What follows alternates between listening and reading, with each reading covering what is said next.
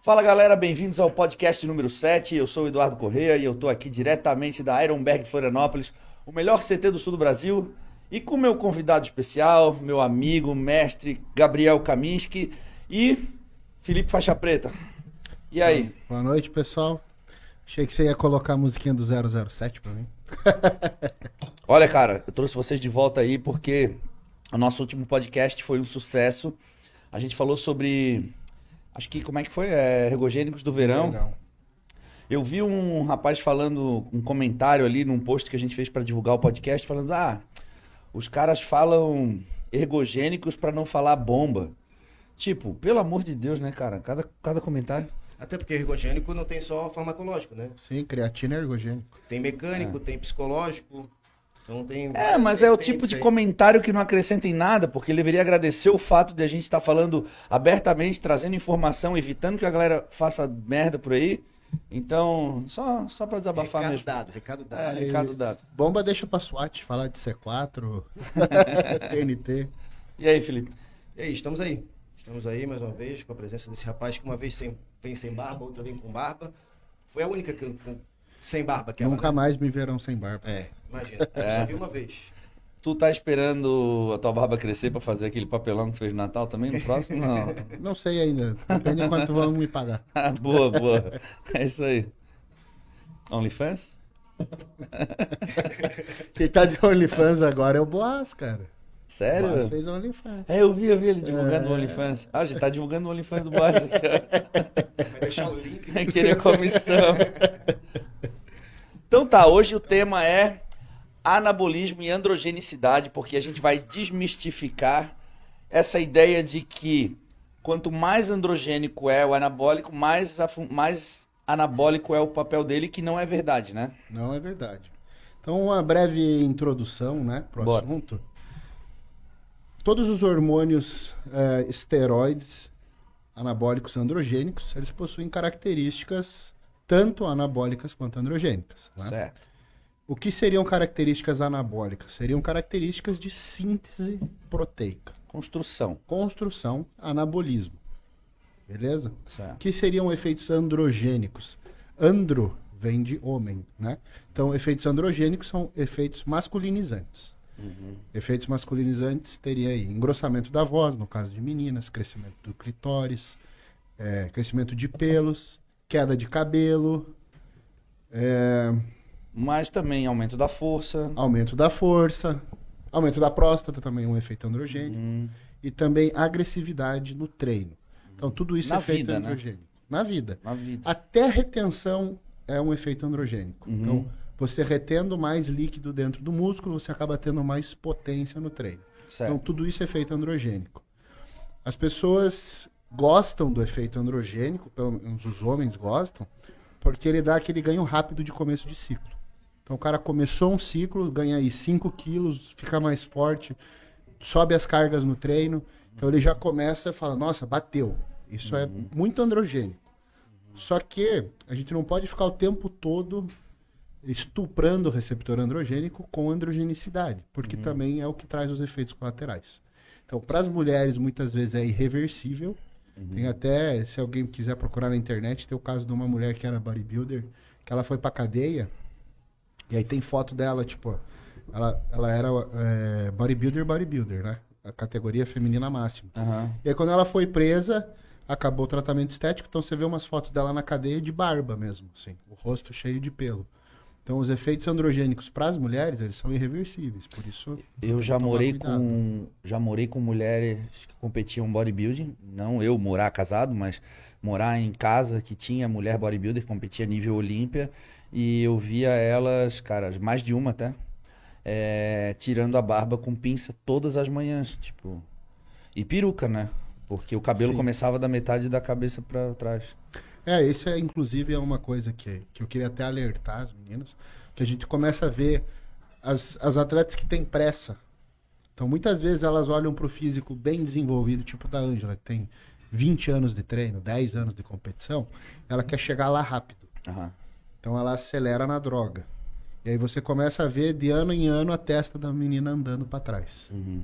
Isso é bem nítido. Você pega, às vezes a pessoa até posta uma foto de evolução do físico, Pega assim uma foto quando começou e uma foto atual. Ela acha que ela tá postando um negócio maravilhoso ali. Porra, olha a evolução que eu tive. A primeira coisa que eu vejo é, puta, como se estragou. Tipo, em dois anos, estragou o rosto, não tem volta. Né? As mulheres também têm um crescimento aqui do masseter, que acaba deixando o rosto muito, muito quadrado, muito masculinizado. Então, esses são efeitos androgênicos. É muito comum a gente ver também as mulheres começando numa categoria e migrando de categoria não por vontade própria, mas por necessidade, né? Sim. Acaba desenvolvendo muito superior, aí ela tem que ir pra figure, porque.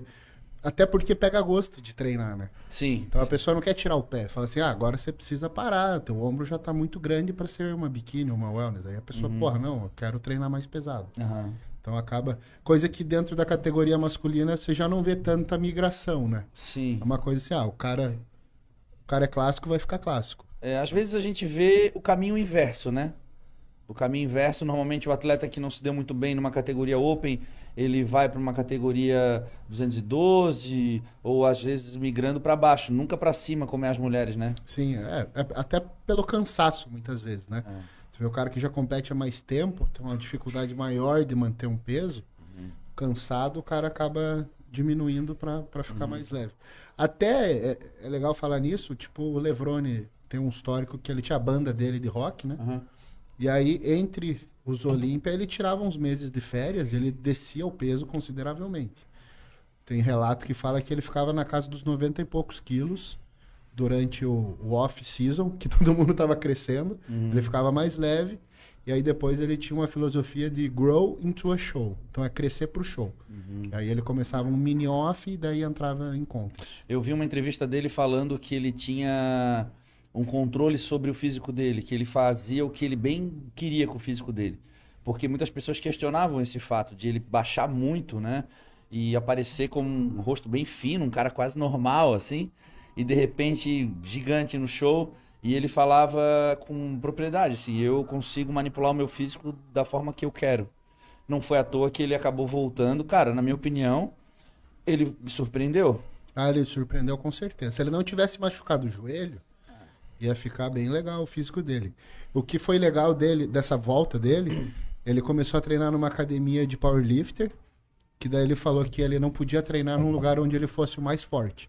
Porque senão ele não ia se puxar pra, no treino. Aham. Então ele foi pra uma academia de powerlifting e ele pegou o DVD do M3 dele, Maryland Muscle Machine, Uhum. e todas as cargas que ele tinha usado, máximas, no DVD, ele repetiu. 20 anos depois. Tipo, Uhum. Ah, ele fez desenvolvimento com 80 quilos de cada lado, ele foi lá e fez de novo. Eu vi, cara, eu fiquei impressionado com a quantidade de peso que ele usava no desenvolvimento, no supino inclinado. Não é à toa que os ombros dele são bem desenvolvidos, né? Mas a perna foi o que ficou pra trás, né? Eu acho que a perna é o que mais sofre, né? Para um atleta que, que anuncia aposentadoria e depois para correr atrás membros inferiores com uma certa idade, né? Sei lá, quase 50, né? É, quase 50. É, é que é muito volume muscular, né? Pra recuperar. É, a perna eu acho que é o, é o principal, assim, de um atleta que acaba anunciando aposentadoria, de repente resolve voltar, cara. Normalmente a coxa é o que mais acusa, né? Os atletas mais velhos, né? Até o, o, Sean Ray, né? Quando ele também quis voltar, o que ficou pra trás foi a perna. É. O Coleman, que tinha uma perna gigante no último Olímpia ali, a coxa dele já tava afinando embaixo, assim, já tava perdendo um pouco de consistência, mas é, é para mim é um músculo que acaba entregando, assim, a idade, né? É impossível. Com certeza. Tá, e aí, o que, que tu separou pra gente? É, vamos falar sobre a via esteroidogênese, que seria o caminho do hormônio esteroide dentro do corpo humano, para daí a gente falar dos derivados. Tá.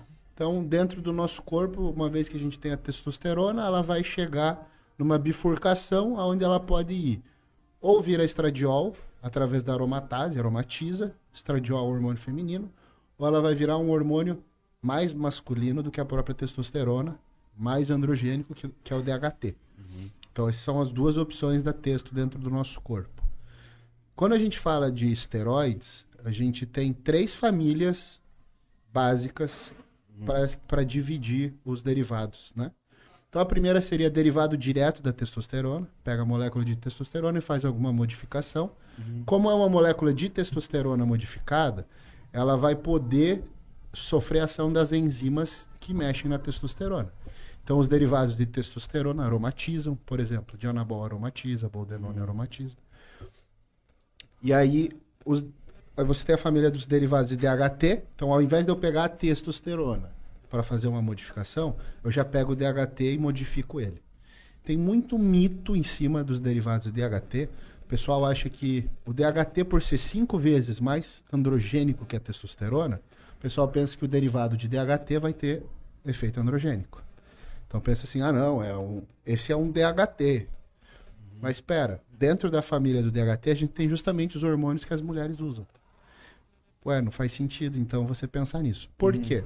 Ao invés de ficar mais androgênico, não. O que, que foi feito aí pela química farmacêutica? Vamos pegar o DHT, que é o hormônio mais agressivo, e vamos atenuar ele. Fazer modificações no DHT que diminuam a androgenicidade dele e deixa ele mais anabólico, uma razão mais anabólica do que androgênico. Certo. Então, nessa família, a gente vai ter o Masteron, a gente vai ter Primobolan, a gente vai ter Oxandrolona.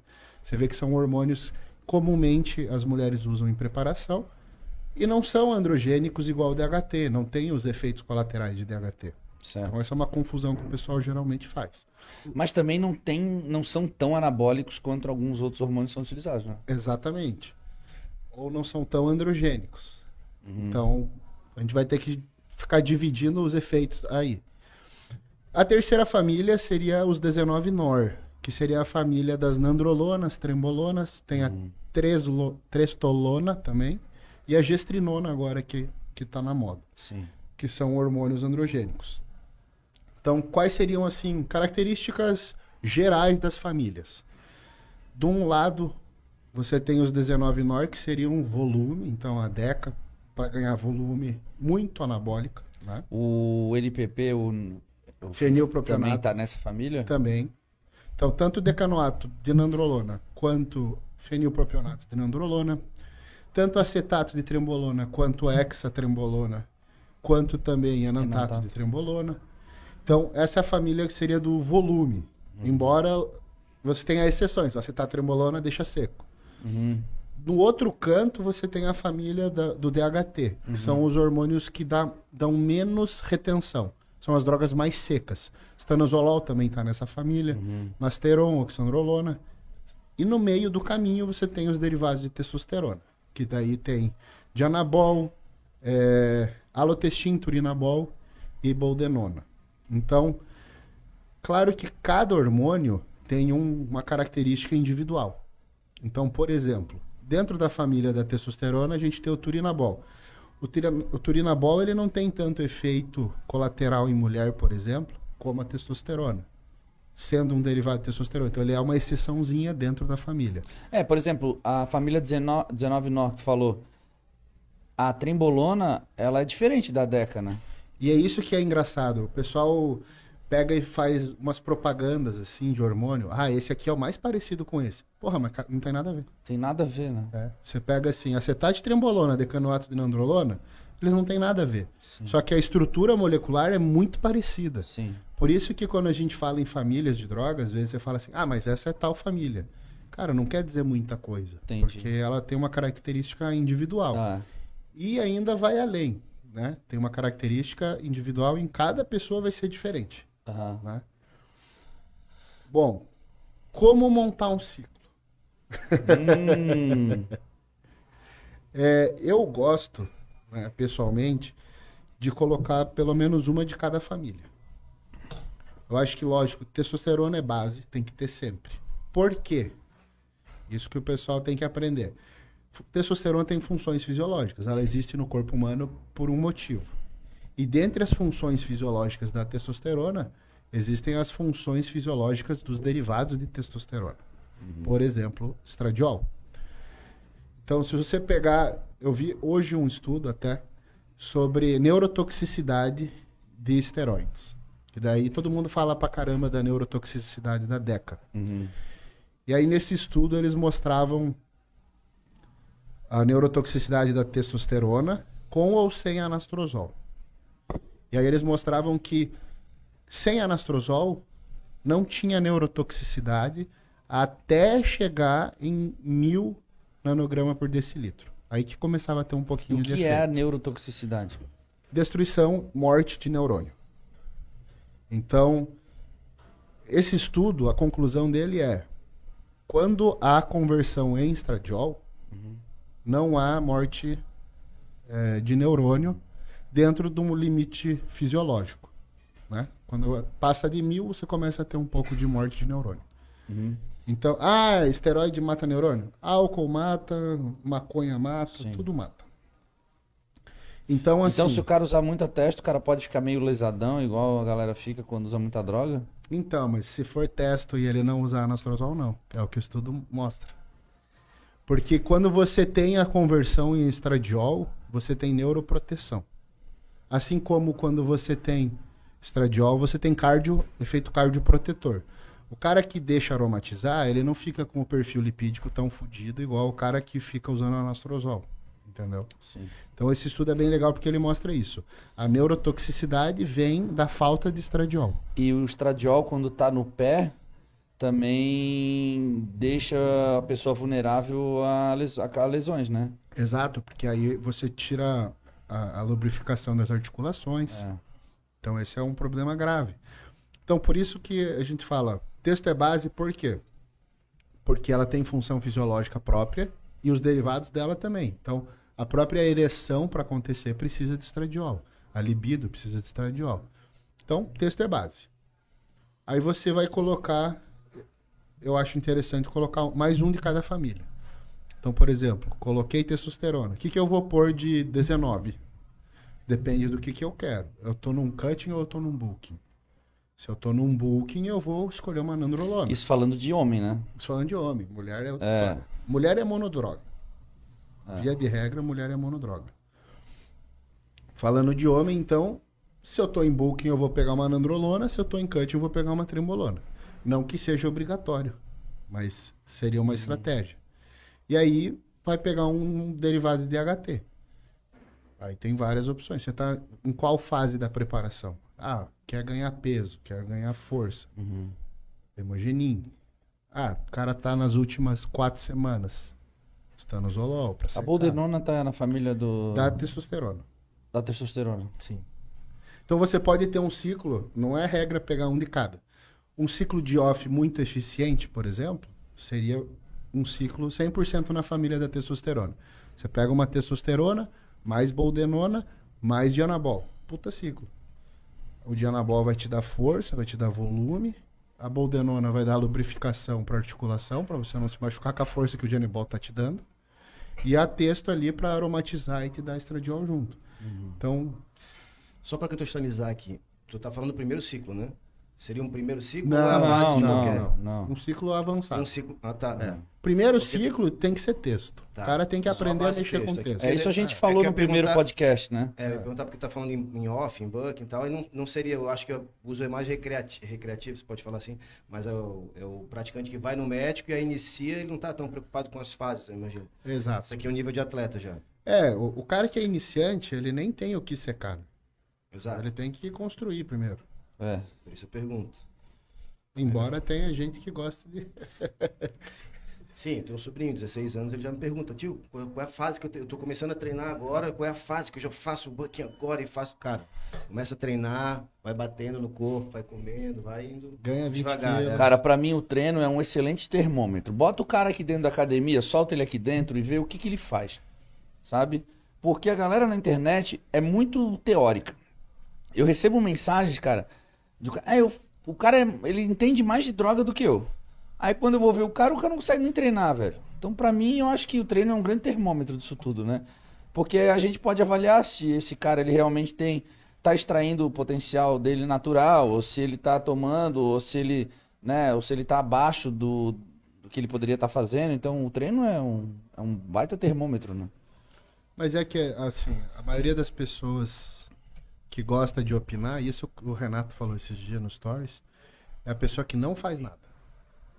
É a pessoa que gosta de dar a opinião dela. Uhum. Ela nem sabe do que ela tá falando, mas ela tem que ter uma opinião. Então é aquela coisa de leitor de Kama Sutra que é virgem, né? Cara, eu acho muito engraçado os fóruns, cara. Como às vezes é muito perigoso, né, cara? Tipo, tem cara foda ali que fala, mas como é, é muita meninada tirando dúvida da meninada, sabe Uhum. assim? Tipo, o cara que. Aí eles ficam dividindo experiências, cara. E é super perigoso, né, cara? Porque eles ficam, por exemplo, vai. é, a gente tá falando aqui de estradiol, então tá. O cara tá lá com ginecomastia. Aí ele chega num fórum, porque ele tá desesperado de tetinha, a mãe dele não sabe que ele toma nada. Aham. Aí ele vai lá e, porra, chega no fórum, galera, eu tô sentindo um caroço no peito. Aí o outro fala, ah, não, cara, sabe, cada um começa a dividir experiência. Não, toma isso, toma aquilo, ah. Aí o outro, não, eu operei, ah, não sei o que. Cara, é assim, ó. Não, e daí se a mãe dele vai ver um tamoxifeno em casa, aí pega lá, joga na internet, é usado pra câncer, tá ligado? Isso, Aí, isso. porra, meu filho tá com câncer. Aham. É exatamente isso, cara. Não, é, é muita. Hoje em dia, o acesso à informação ele é, ele é tão bom quanto ruim, É. né? Então, pra quem sabe usar, é bom, mas o cara que quiser se estragar também se estraga. O excesso de informação ele faz tão mal quanto a falta de informação. E às vezes a informação não é uma informação no sentido das pessoas entenderem é, or- de forma a organizar o pensamento, começar a entender um pouco mais sobre não o é assunto. conhecimento. É, a- informação e conhecimento é diferente. As pessoas replicam informação, né? É, ah, ela- ouvi que toma isso, então Elas isso. replicam a experiência uma das outras ali, então não tem uma base. Ali é simplesmente o achismo, entendeu? Ou cada um, né, para um funcionou, para outro não. E cara, eu lembro que quando eu entrei na academia, os ciclos, tu tá, achei engraçado quando tu falou como montar um ciclo, né? Aí tem toda uma lógica. Cara, como montar um ciclo na minha época, quando eu tinha 15 anos de idade que entrei na academia, era tipo assim, fazia o que todo mundo fazia. Às vezes o que tinha disponível, É, faz o que, o que tem pra comprar. o que tem pra comprar, é exatamente. Ou o que a galera já toma, né? Come o que o cara toma e assim vai, né, cara? E cada um vai fazendo da, daquele jeito, né? Se der pra comprar mais, compra mais também, né? É, A pessoa, quanto, quanto mais toma, mais acha que vai. É, existe essa, essa falta de, de noção do mundo real, né? Uhum. As pessoas pensam assim, ó, se eu tomar o dobro, vou ganhar o dobro. Não, pelo amor de Deus. Tá, daí por exemplo. Então, por exemplo, o alotestim. O alotestim tem uma. É, é, é, correto eu falar que a gente pode se basear falando de anabolismo e androgenicidade, que é o tema do nosso podcast.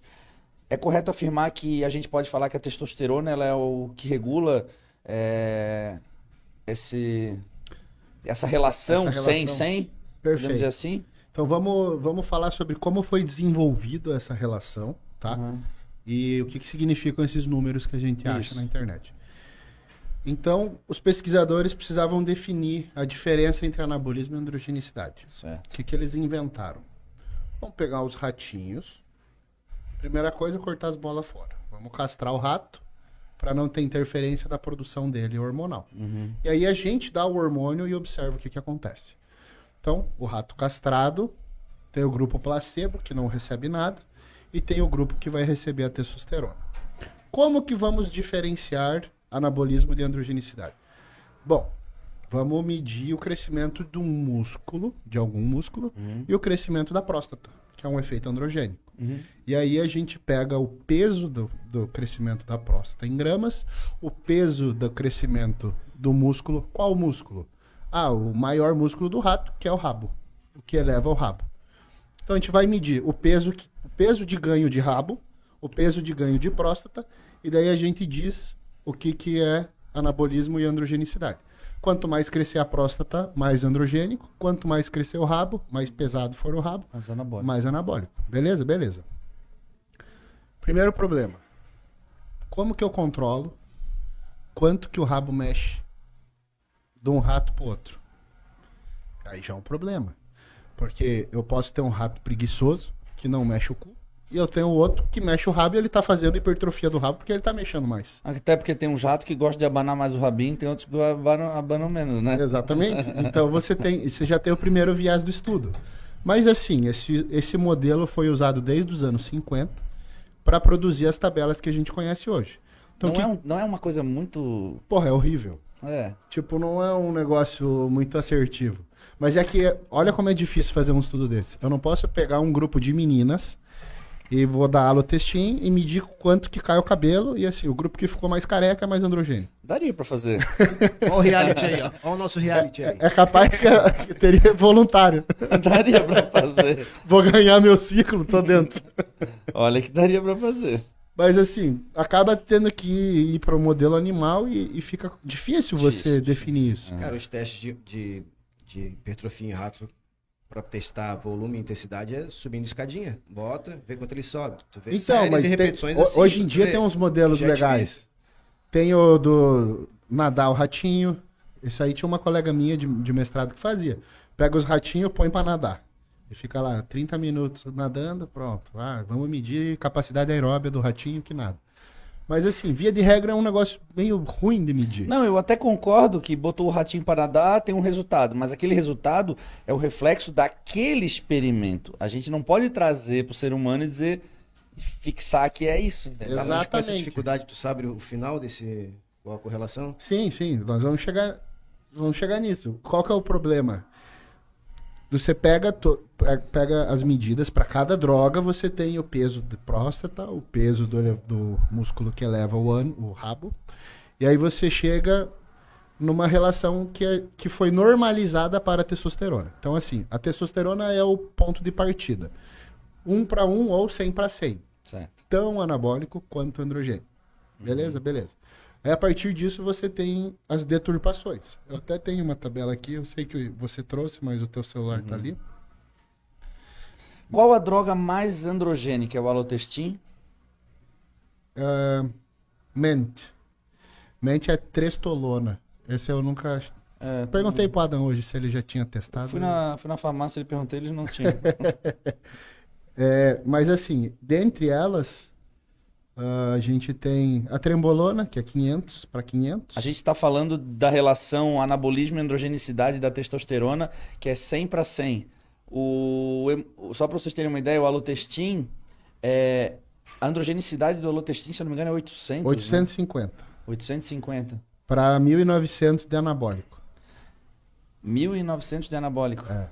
Então ele é tipo 10 vezes mais anabólico que a testosterona. É, sim. Mas Sal, agora eu vou falar uma coisa. é, Aí a galera pensa assim, porra, então eu vou tomar alotestin para minha preparação. É aí que vem os poréns, né? Ele tem uma androgenicidade muito grande também. Sim. E ele tem uma capacidade usado. Se o cara faz uso dele antes da hora, vamos dizer assim, tu começa, pode ter um processo de inflamação, né? Sim, e, e primeiro vai destruir o estômago. E então aí, já que começa que a não acontece? conseguir comer. dilatação abdominal. Então, uma coisa que era para te ajudar, né? E até que ajuda, porque vamos supor, tu aumenta a cintura escapular à medida que tu aumenta a tua cintura. Uhum. Só que no fim a relação não ficou legal. É, perdeu, né? Porque É. dilatou demais a cintura, É, tá falando- inflamado. Eh, Total. Falando de. Se a gente for falar de fisiculturismo de alto nível, assim, nível profissional, né? Que é o que foge da realidade de quase todas as pessoas, mas é interessante falar. é, hum, essa relação de uso de drogas, a gente tem que ter muito cuidado, porque a gente sabe quais são as drogas mais anabólicas e mais androgênicas. Mas às vezes a gente tem que avaliar, por exemplo, hoje se fala muito do GF, do Increlex. Então, assim, é caro, muitos atletas têm o desejo de usar, mas às vezes, cara, tem que avaliar o ganho, né, o custo-benefício de cada um. Porque eu conheço atletas meus que eu ajudo, que eu oriento, têm capacidade de comprar, têm acesso ao, ao hormônio, mas eu falo, não, cara, não usa. Porque tu vai ter um ganho realmente, tu vai estar mais cheio, tu vai estar com mais densidade, tu vai estar maior, só que a tua cintura ela já está demonstrando sinais de, de Tá no crescimento. limite, né? É, e eu não acho legal. E aí talvez isso seja o, o que vai trazer realmente de fato aquela. É, a- vai, vai faltar desproporção, né? Porque a gente quer a desproporção, né? Fino, cintura fina e cintura escapular lá. É, quando a gente vê esses atletas que têm evoluído muito rápido, né? É. Então, tipo Nick Walker, a gente pega. é, Cara, pega o José Raymond, competiu comigo, sabe? Ele começou no, no USA levinho, ele foi botando massa muscular rapidamente. No final da carreira dele ali, 2016, por ali, 2017, ele tava, cara, quadrado. Assim, ele não tinha cintura. Ele tava praticamente reto, assim. Tipo, ele foi um cara que cresceu muito rápido. É, exatamente isso. Que é um negócio que, que eu é, parabenizo, assim, o, o Rafa. O Rafa tá indo devagar, porque ele sabe que ele não quer perder a cintura. Uhum. Então, assim, a velocidade com que o cara ganha acaba, às vezes, comprometendo a. Você ganha no curto prazo, mas você vai perder lá na frente, né? Sim. Você não vai tão longe. Porque aí você perdeu a desproporção, já era. E, e não só de IGF, né? O pessoal que abusa muito GH com insulina, a gente já viu puta, uns protocolos de 200, 300 UI de insulina no dia. Cara, não tem como não, não ter um crescimento aí de intestino, de órgãos internos e A gente tem muito receptor para IGF no intestino? Tem. É, Essa é a maior razão pelo crescimento do intestino, desenvolvimento? Não, e outra coisa. Pensa que é para crescer músculo, né? A musculatura lisa é músculo. Sim. E ela tá trabalhando 24 horas. Então ela vai crescer. Uhum. Então é isso que as pessoas têm que se atentar. Tá- É a mesma coisa do coração, né? Usar esteroide faz crescer o coração? Sim. É um Sim. músculo que tá trabalhando o tempo todo. É, e aí a gente vê a galera fazendo LPF. Não, LPF é bom. Mas se tu tá enchendo o rabo de alotestin e tá todo inflamado, o LPF é só secar gelo, né? É, sabe quando você sai do- da churrascaria, assim, você perde completamente o controle abdominal, você não consegue puxar nada? É a mesma coisa o cara que estiver inflamado. É. Ele não vai ter força para controlar aquilo. E aí já era, não É. tem como. Eu, eu gosto muito de falar para atleta meu treinar pose em off.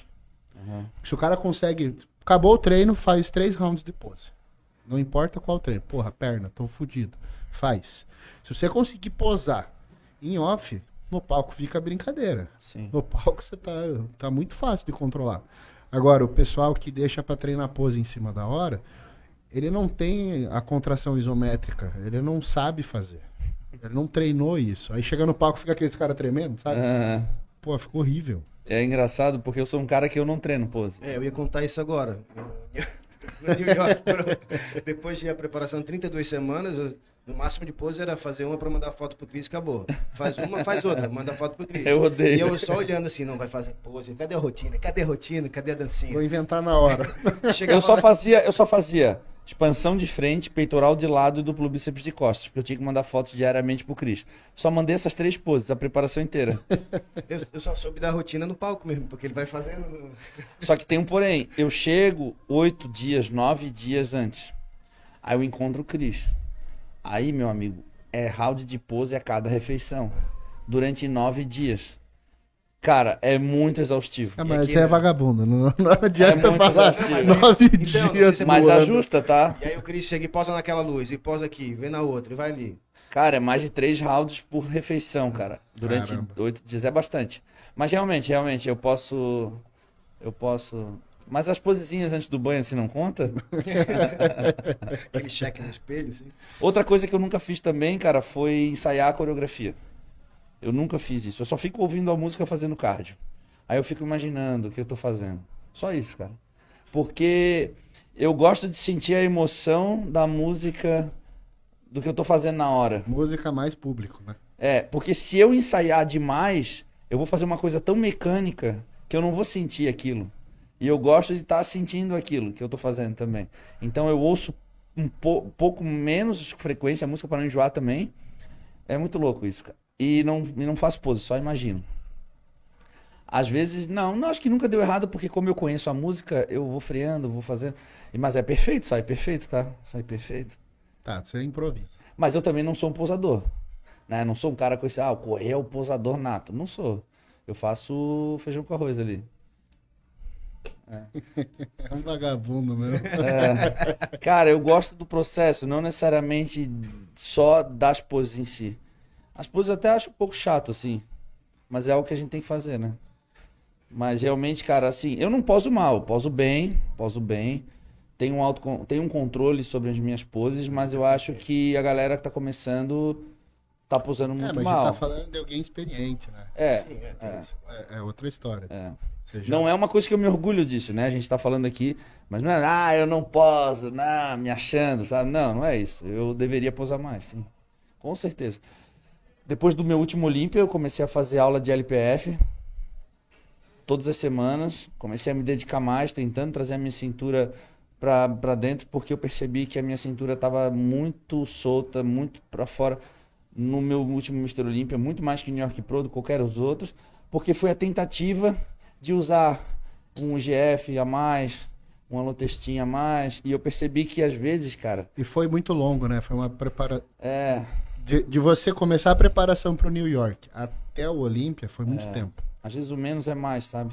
Foi um 0 a 100 ali, zero quase, né? Mas Não foi um zero, foi um menos o 20. cotovelo não estendia. Hoje está zerando a máquina aqui, a gente estava zerando, estava lembrando, o cotovelo não estendia ali, tinha que fazer essa força, a gente tinha que fazer. O supino inclinado tá saindo ainda? Com halter? Tá saindo. Tá saindo bonito, tá saindo, mas eu treinei com o Zancanelli, acho que essa semana, segunda-feira, eu, Pacho o Zancanelli. O é forte pra caralho. Porra, pior que é. O Zancanelli é muito forte. Ele tem 24 anos, né, cara? Não tem nada de dor, nada. Então ele estraçalha, né? Ele bota cinco anilhas na hammer inclinada e faz como se não houvesse nada. Eu faço como se o mundo fosse acabar na minha cabeça. Mas é isso, cara. Ele é muito forte. Eu gosto de treinar com gente assim. Ah, é legal, motiva, né? É. Eu sempre treinei com gente mais forte. Fala nisso amanhã, a gente vai treinar posterior. Ah, É. que pena que eu vou pra A balneário. gente sempre treina posterior. Qual que eu treino de hoje? Posterior, aí volta no outro dia. Tá, e agora se a gente parar pra ver. é, a, a gente vê essa. A gente nota esses efeitos androgênicos mais facilmente em mulheres porque é a via. É a contramão, né? Da via da mulher. Da mulher. Então, assim, é muito comum a gente observar algumas mulheres com efeitos androgênicos, até mais do que os homens, né? Porque. É, o efeito androgênico no cara vai ser ele xingar todo mundo, ficar puto, bravo. Mas Crescer a barba, crescer a perder barba, cabelo. perder cabelo. Aí, ó. Mas sabe o que é interessante? É, a gente tava falando de androgênico pra galera perceber a diferença da testosterona pro DHT, tá? Então, pseudohermafrodita, que não tem enzima para converter testo em DHT, então a pessoa produz a testosterona, mas não tem DHT no corpo. Acaba tendo um subdesenvolvimento de órgão masculino. Então tem um mini pênis, por exemplo. Que quer dizer que quem é barbudo e careca, né? pode rir, pode rir. Eu fiquei assustado.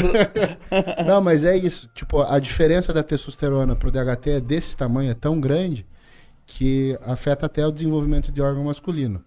Então, quando você tem uma pessoa que tem. O cara tá com queda de cabelo, um efeito androgênico, por exemplo. Ele vai usar uma finasterida pra. Desculpa, cara. eu- tô rindo quando falou mini pênis, eu lembrei da Denise Macena. Tu lembra dela? Não. Não?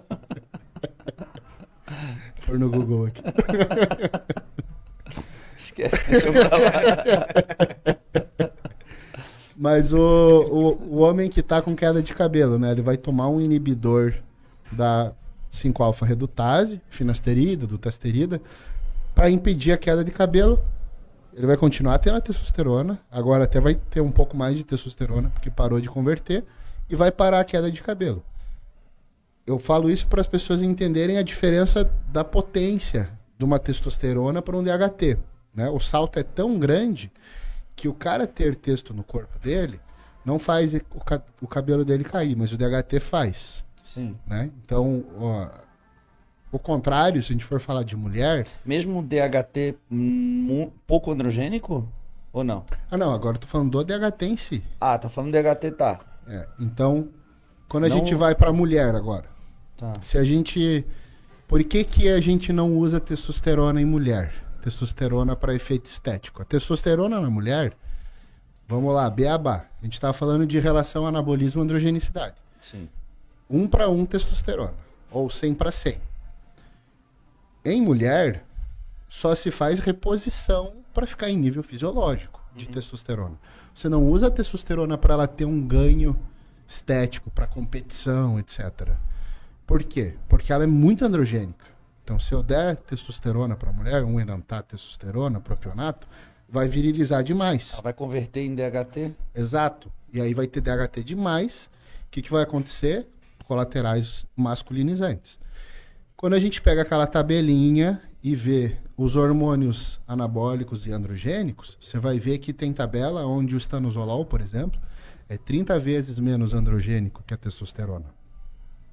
Oxandrolona, 20 vezes menos androgênico que a testosterona. Ou seja, em mulher, a testosterona deve ficar no nível fisiológico para manter as funções fisiológicas. A mulher que vai competir, ela não vai competir com base em texto. diferente do homem. Sim. Ela vai competir com um hormônio que seja 10, 15, 20, 30 vezes menos androgênico que a testosterona.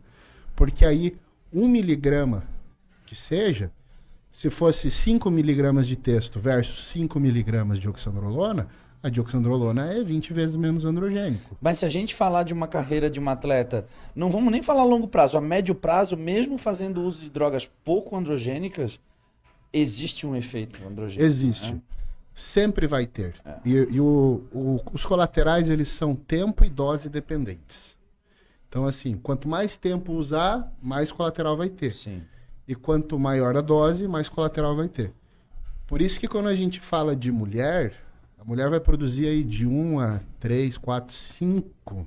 Não, 5 não chega a produzir miligramas por dia de testosterona. Então, quando a gente fala de dar para essa mulher 5 miligramas de algum hormônio, ou 10, a gente já é bastante. Muito, aham. Já é bastante. Só que as pessoas, elas querem um resultado rápido. E esse que é o problema. Então ela pensa, ah, com 10 acontece isso, com 20 vai ser mais rápido, com 30 vai ser mais E o rápido. acesso a qualquer tipo de droga é relativamente fácil, né, cara? Para o cara fazer uso errado é muito fácil, né? Porque a gente está falando de. Hoje em dia as drogas vendidas é, têm uma alta concentração, né? 100, 200, 300 miligramas por 1 ml. Sim, porque é Tá. feito para homem, né? Quando a gente fala em mulher, tem que ir na farmácia de manipulação e fazer na dose para ela. né? Tem que ir no médico, fazer a receita. E o pior, esses dias eu atendi uma mulher que ela chegou e falando: Ah, é, meu médico me passou hemogenin porque ele viu que você falou no podcast do hemogenin. Falei, ah, legal. O cara, tipo, tá se inteirando e tal. Quanto? É 20 miligramas. Porra, não. 20 miligramas de hemogenin para uma mulher é muito. Porque 20 miligramas de qualquer hormônio para uma mulher é muito. Então a pessoa deu um chute ali. E aí, aí ela falou que teve espinha e coisa. Então assim. O cara pensou, hemogenin, 50 miligramas, ah, metade. É. Foi basicamente essa Menos da metade. E quando a gente fala em, em colateral, o homem tá cagando pra colateral. Porque assim, ah, o cara ficou mais agressivo, ele põe no treino isso. Ou o cara caiu um pouco mais de cabelo, deu umas espinhas. Você já falou que foi no campeonato se assustou com a quantidade de espinha que a galera tá. Mas o homem, ele não se importa. Agora, pra mulher é muito importante. Porque mulher nenhuma vai ficar confortável de biquíni. Ela pode ter o shape que for. Se ela tiver com as costas socadas de espinha, ela vai se achar horrível. Então, tem que ter esse tato. Que pra mulher a coisa é muito mais séria. Né? Sim. Por isso que até a- pessoal chama as meninas que eu atendo de unicórnio, né? Que é justamente a gente tenta fazer um trabalho onde tem só o, o shape de cavalo, mas não tem cara de cavalo. Sim, entendi. Que é só para ter o desenvolvimento muscular mesmo, e não ter o anabolismo sem androgenicidade. Cara, a Essa Ângela já é o exemplo disso, né, velho? Ela tá competindo há quantos anos? A Ângela é o exemplo disso. Pra mim, cara, ela tem o físico perfeito e o rosto da Ângela, da melhor versão da Ângela. Porque se a gente pegar. A Ângela é uma das. Não vou dizer das poucas, não dá pra botar, generalizar. Mas se tu pegar as fotos da Ângela de anos atrás comparar agora, a Ângela tá mais bonita Aham. e o físico mais desenvolvido, né? Quando tu fala isso, eu lembro direto dela. É, perfeito. Então, Juliana Malacarne também, foi Também. mãe agora, inclusive. Foi, ganhou o Mister Olímpio, né? Às vezes a gente percebe nas atletas que tem mais sucesso, né? Sucesso na carreira. É justamente essa condição de desenvolvimento e poucas características androgênicas, ou quase nada, né? Imperceptível. Né? Mas Muito porque elas fazem a base bem feita, né? Então, o que, que elas fazem bem? O treino, a dieta, o cardio. Elas levam a sério tudo. E quando você faz tudo bem feito, o, o recurso ergogênico ele é só um detalhe, né? E é aquele detalhe, como o Dorian fala, você usa o recurso porque ele te recupera mais para você treinar mais pesado. E não o contrário, né? O pessoal acha que tomando alguma coisa faz menos esforço, que é compensar a falta de esforço usando o hormônio. É o contrário. Então, quando você pega atletas assim, tipo o Kaique, porra, o cara come anilha, ele treina igual um animal. Você fala assim, pô, ah, men's physique, porra, vai treinar com o Kaique, velho. Sim, sim. Cara, ele não precisa de nada de droga, ele usa muito pouco. Porque ele faz o resto, né? Uhum. Essa que é a diferença. Aí você pega esses fóruns aí, entra lá, os caras. Relato do fórum. 75 quilos, treino há um ano e meio, ciclo. Um grama de texto, 700 de trembo. Fala, porra, esse cara tá maluco, velho. Eu fico impressionado, velho. Impressionado. Olha só, vou pedir pra galera ir deixando as perguntas no chat. Já tem pergunta aí, cara? Eu já tenho uma aqui. Vamos começar a responder a pergunta da galera Vamos. e vamos voltando no assunto, vamos respondendo, voltando, até pra não chegar no final acumular pergunta. Fala aí, Felipe. Não, acho que só seguindo essa linha da, do rebote, vamos chamar assim, tá falando de espinha, etc. E perguntaram aqui como é que controla a espinha durante os usos, o uso da- das paradinhas, colocou ali entre aspas. E aí a gente pode pensar, eu quero te perguntar, é, é proporcional ao quanto usa, porque tem pessoas que vão ser, ter uma reação maior ou menor, né? Então, como controlar e como visualizar esses rebotes, assim. Para responder isso, a gente tem que pensar antes do uso da droga, né? Então, por exemplo, eu odeio quem fala, ah, o Coleman ficou aleijado porque agachou muito pesado. Fala, velho, você não sabe se ele já tinha uma predisposição a isso, né? Então, quando você pega na população normal, já não tem pessoas que têm problema com acne na adolescência sem nunca ter chegado perto de hormônio? Existem. A turminha do Rakutan, né? Então, essas pessoas elas já vão ter uma predisposição a ter acne. Né? Primeiro lugar é isso. Então, o que, que acontece? Qualquer esteroide aumenta a produção de sebo, que pode inflamar, virar espinha. Todos os esteroides fazem isso. Uns mais, outros menos. Quais mais? Os que são mais androgênicos. Então, a pessoa que quer fugir desse tipo de problema tem que ficar nos que são mais anabólicos. E lógico, a maioria das vezes essa essa acne é androgênica. Da conversão da testo em DHT, por exemplo. Então, muito comum utilizado é dutasterida ou finasterida junto. Às vezes, a pessoa acaba tendo que ter um, um antibiótico específico para a pele, né? Limiciclina, por exemplo. E às vezes alguns antiandrogênicos para ajudar. Não está matando o efeito do esteroide dando um antiandrogênico? Não, porque em diferentes tecidos você vai ter diferentes afinidades. Então, isso é até legal de falar.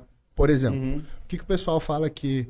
é, o que, que quer dizer os hormônios que são os derivados de HT serem mais anabólicos? Quer dizer que eles vão te dar mais volume, mais músculo do que a testosterona? Não, nem fudendo. O Masteron não vai te dar mais músculo do que testosterona. Se for pegar Proviron, Proviron é mais anabólico do que a nandrolona. Mas não dá mais músculo que nandrolona. É só no papel. Mas o que, que essa determinação no papel quer dizer? Quer dizer que ele tem uma afinidade maior por músculo por tecido contrátil. Então, os derivados de HT, eles são mais direcionados ao músculo. Eles têm um efeito maior no músculo.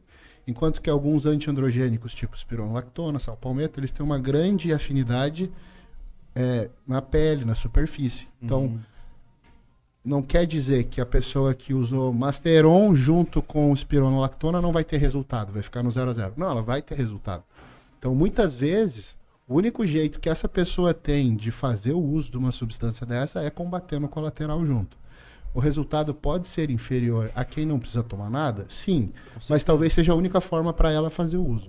Mas aí combate ou já faz durante o uso? A pessoa- porque a pessoa já sabe, né? Não, ela, ela já sabe, ela vai ter que usar junto. Vai Ah, ter que é usar isso, A junto. pessoa sabe. Normalmente, né? Quem tem mais de 20 anos É já a mesma coisa quem tem problema com queda de cabelo. O cara já vai ter que usar junto. A gente sabe que, por exemplo, o primo bolan, vou dar um exemplo de uma droga, é muito usado em mulheres. Tem mulheres que respondem muito bem ao primo bolan, tem mulheres que de olhar pro primo bolan já tem espinhas. O que que qual é a razão para que isso para que a gente tenha diferentes respostas, diferentes organismos para a mesma droga? É a expressão de receptores. Então, por exemplo, tem mulher que a gente até, eu e o Adam, a gente tem um termo, a gente fala vozinha de boldenona. Tem mulher que tem muito receptor androgênico nas cordas vocais. E você vai ver uma menina que não tem nenhum outro colateral. Assim, o rosto extremamente feminino, ela não tem acne, não tem queda de cabelo, só a voz que fica mais grossa.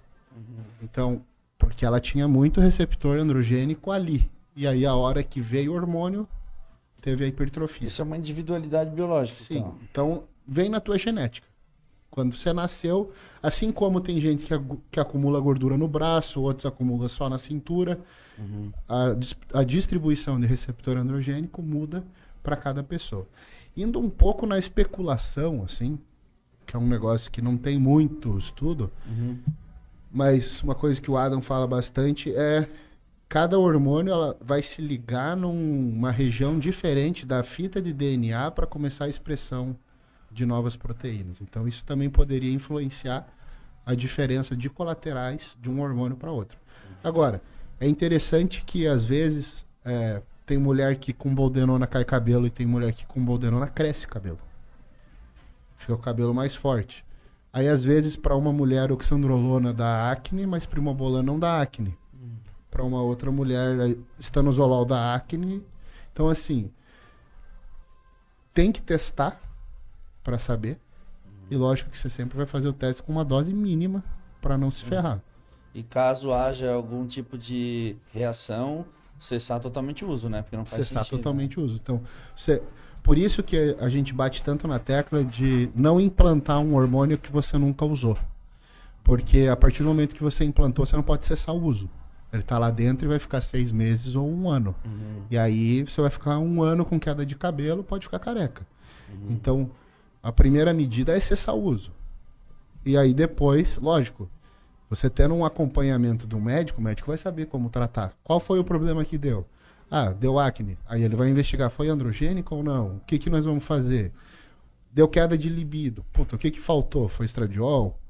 DHT? Então, por isso que tem que fazer um uso acompanhado com o exame para a pessoa ter noção do que E a única maneira de a gente poder é, dosar isso é através dos exames de sangue, né? Sim, quando eu abro caixinha de perguntas, geralmente o pessoal já manda uma pergunta assim: sem fazer exames, como saber não sei o quê? Fala, Porra, é bola de cristal. Sim, sim, é.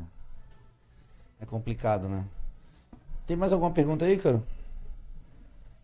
Sassá. Pergunta aqui. Problemas, Tem microfone aí ou eu repito? repete aí. Tá. Problemas de disposição de manhã, principalmente depois de treinos muito pesados. Pode ser testo baixo, Pro- 350. Problema de disposição pela manhã com testo de 350.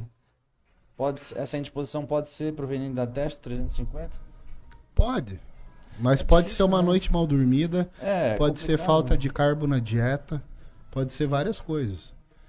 É, Qualidade do sono, a gente não sabe de quem que a gente está falando.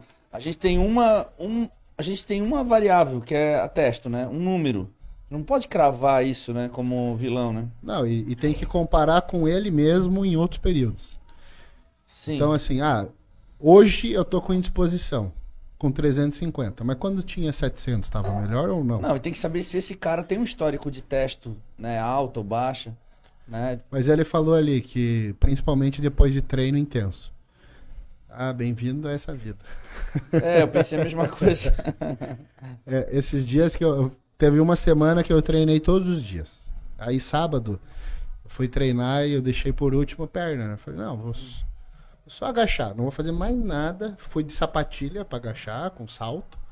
Vou só agachar. Cheguei pra agachar, tava o capial e quis agachar e já emendamos o levantamento terra Eu vi. e eu me fudi. No outro dia eu acordei e eu pensei, Passou um caminhão por cima de mim. eu pensei exatamente o seguinte, agora eu lembro por que, que eu parei de treinar. Porra, cansado pra caralho, assim. É. E pra fazer mala e pegar voo e coisas, eu falei, meu Deus. Mas essa é a vida, né? Você vai querer ou não. É... Sempre que você treinar intenso, você vai estar morto. Não sobra nada. É, eu tô sempre cansado. Sempre cansado. Eu até sinto necessidade de achar um hobby, às vezes uma coisa pra fazer, porque minha vida é só treinar, sabe? E às vezes eu tenho dificuldade porque o meu hobby é dormir, cara. Meu hobby é descansar. Se eu tenho um tempo livre, eu quero dormir. Esse é o meu hobby. Eu vejo a galera falando, ah, eu, eu, sei lá, eu, ah, eu coleciono carro, eu vou andar de moto, eu vou fazer trilha. Eu não tenho esse hobby, velho. Pô, eu vou dormir, cara. Tá louco. Mas o Coleman já falava, né? Tem o vídeo dele. Pessoal, ah, dá um conselho aí pra um bodybuilder. Perca um treino, mas não perca uma refeição. E tire quantos cochilos você puder. Boa dica. Tem mais pergunta aí? Perguntando aqui, durante o uso da testa, é válido o uso de HCG junto para facilitar Uso de HCG com testo. Eu sou a favor. Tá a eu favor? sou um dos caras que propaga isso. Sim. É? Por isso que a galera que tu ajuda faz filho, é isso? É. É? Tanto homem quanto mulher. Mas mulher não dou HCG, não. é. É pelo seguinte: é, se a pessoa pensa em ter filho, se a pessoa tem dúvida, porque ninguém fala isso. Quando o cara pisa no consultório, o médico não chega e diz assim: quer ficar escravo da agulha pro resto da vida? Você vai usar injeção toda semana até morrer? Ninguém fala isso. O cara fala assim: não, vamos dar um up aqui, pá. Aí quando o cara vê, ele tá um ano e meio usando esteroide, ele nunca parou, e daí do nada ele resolve ter filho e vai ficar um ano broxa. Então, eu acho legal fazer o, o uso de microdoses, então, e coisa de 500 UI uma vez na semana, só para que o testículo não atrofie completamente. Então, uma vez na semana o testículo dele funciona. Isso ajuda na hora que ele quiser tomar a decisão de parar para ter um filho, recuperar mais rápido. Então, eu, eu acho interessante. Eu posso dar meu relato. Eu no início da carreira eu já usei, eu usei HCG intraciclo. E depois não mais, nunca mais, tipo, nos últimos muitos anos não mais. E quando eu engravidei, assim, eu, eu, eu fiz um tratamento de 12 semanas, eu achei relativamente rápido. Só que a gente tem que levar em consideração que minha última preparação foi 2019 e a Carol engravidou em 2021. A gente tem dois anos. E nesses dois anos eu passei por quatro cirurgias. E eu fiz basicamente um low doses de testo. Pra só pra... uma TRT. Inclusive, cara, era tão baixa as minhas doses de testo que eu tava aromatizando. Porque a relação testo-estradiol ali tava. E aí, o, inclusive, o Muse pediu pra eu aumentar um pouco mais a dose de testo, porque eu tava usando pouca testo. E eu tava usando, tipo assim, o mínimo possível durante dois anos, né? E aí eu acho que isso também ajudou a eu, a eu conseguir engravidar, assim, né? Precisando de dois É porque o eixo ficou menos suprimido, né? É. Então, o que, que define quão suprimido fica o eixo? Mas tava zero, meu O espermograma. espermograma tava zero, mesmo utilizando doses super baixas de testo durante um ano. assim. É porque assim, você não deixou ele voltar nunca, né? É. Porque quando você faz o uso em alta dose, você fecha o eixo completamente, tá? E aí, lógico, depois você baixou a dose, só que você não zerou. Você baixou só. Então, o testículo não voltou a produzir. O meu HCG, ele ficou assim. tu, tu, hum. Nesse tu, a Manu nasceu. eu achei que ele não pudesse mais mexer o HCG. O que eu, eu acho, não sei se a gente falou isso no podcast passado, a gente falou sobre vários assuntos, mas não faz muito sentido, né? A galera que compete depois quer, esta, quer restabelecer o eixo natural e depois faz outro ciclo de novo, sabe? É, a menos que tenha algum motivo de saúde. Não, sim, sim, Né? mas eu digo por, por Mas, estratégia. mas essa do- coisa de. O cara quer ver que o eixo dele volta. Quer ver os números, é. Eu já ouvi, assim, não aqui no Brasil, mas eu já ouvi um pessoal, uns endócrinos dos Estados Unidos falando que eles acham que o dano é pior de ficar ligando e desligando do que manter desligado e ligar quando precisar. Sim, essa variabilidade, né? De, É, é muita droga, né? é. Você, porra, faz uma TPC. E fora que, assim, a galera gasta grana pra fazer TPC, né? Às vezes o cara manter ali uma dura por semana é muito mais barato do que o cara meter 5 mil IDHCG, mais clomifeno, fazer tudo isso pra fechar o ciclo de novo dali. O pessoal tá usando muita, muita gelzinho também pro TPC, né? É uma estratégia bem inteligente. Porque, vamos falar sobre Pra isso. homem também? Para homem, sim. Pelo seguinte, o gel ele tem, ele acumula um pouquinho, tá? Mas via de regra ele dura poucas horas, tipo quatro horas, seis horas dentro do corpo. Cada pessoa vai ter uma permeação cutânea diferente, vai ter uma farmacodinâmica diferente, farmacocinética diferente. Mas por aí. Uhum. O que, que acontece? O cara não fica inibido o tempo todo. Né? O hormônio exógeno ele entra e sai dentro do mesmo dia. Então, se a gente fosse pegar as 24 horas dizer que ele ficou 6 horas com texto exógeno, ele tem o triplo do tempo sem texto. Nesse triplo do tempo é o suficiente para ele ter um feedback que vai lá para cima, manda o cérebro fazer GNRH e vai fazer LH, FSH. Então, assim, O cara consegue ficar com um nível de texto mais alto, manter ali nos seus 500, 600 às vezes, e ainda deixar o corpo dele voltar. Então, muita gente faz a TPC com, com a texto em gel. E aí, pensando que a maior parte da texto vai ser produzida à noite, o ideal é você não usar à noite a texto. Porque daí você não inibe a tua produção natural. Aham. Então o cara vai passar, por exemplo, de manhã. Então de no... até de noite já saiu essa texto, o corpo dele vai produzir durante o sono, de manhã ele dá mais um reforço na testosterona. Uhum. Então é uma estratégia inteligente, sim. E tu acha que para atleta também é interessante? Ah, só se for de outra modalidade. Agora Não, eu tô falando isso porque como tem muita gente que nos assiste que compete, às vezes a galera pode confundir. É bom sempre lembrar para quem que a gente tá falando, né? É perfeito.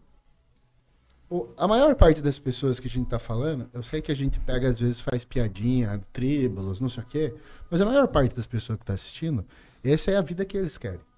Eles não estão dispostos a pagar o preço de ser hormonizado. Então tem que ficar nessa, nesse caminho mesmo. E existem degraus, né? O cara não, não. Hoje em dia, o pessoal sai do zero vai pra trembolona. É um negócio absurdo, assim.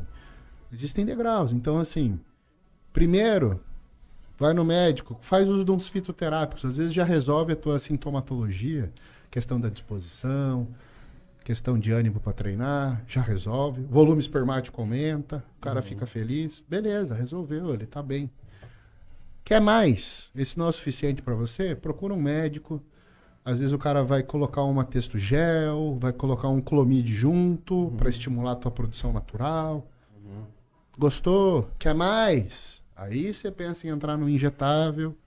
E aí daí vai para frente. Mas o pessoal tá saindo do nada e querendo ir pro tudo de uma vez só.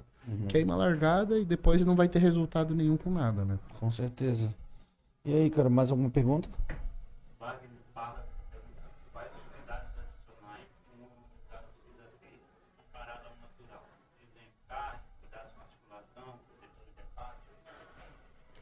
Quais os cuidados que o hormonizado tem que ter comparado com o natural? Exemplo, cardio, protetores hepáticos. Eu acho engraçado a galera que os caras, antes de querer iniciar alguma coisa, eles já estão preocupados com protetores hepáticos, né?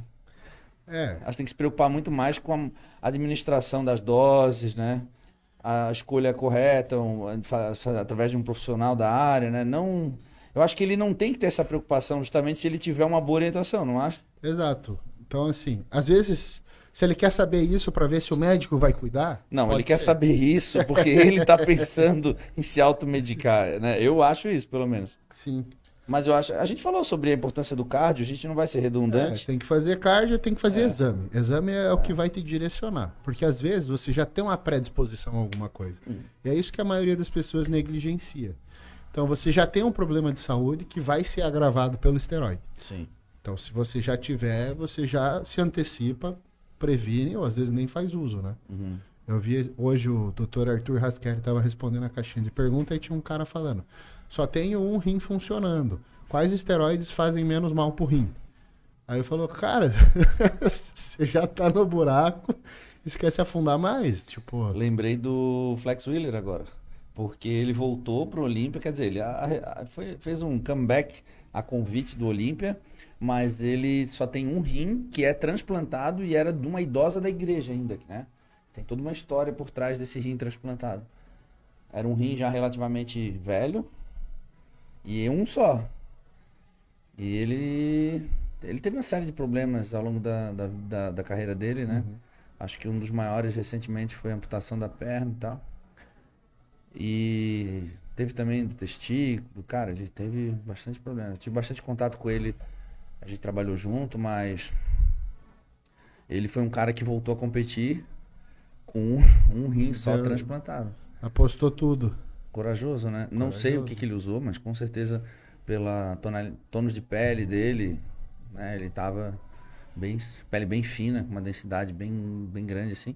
Não acredito que ele deve ter feito grande uso de alguma coisa, mas o fato de se, o fato dele se, é, é, de ele se submeter a estratégias de desidratação, Aham, né? Não estamos nem só. falando só de testosterona Sim. diurético, não sei se ele usou, mas a própria desidratação em si é, É bem arriscado. Arriscado. Mas ele foi um cara que já viveu sempre na, no- na linha, né? Dizem que ele bateu o carro porque ele achava que não ia ganhar o Olímpia. Sabe dessa história? Não.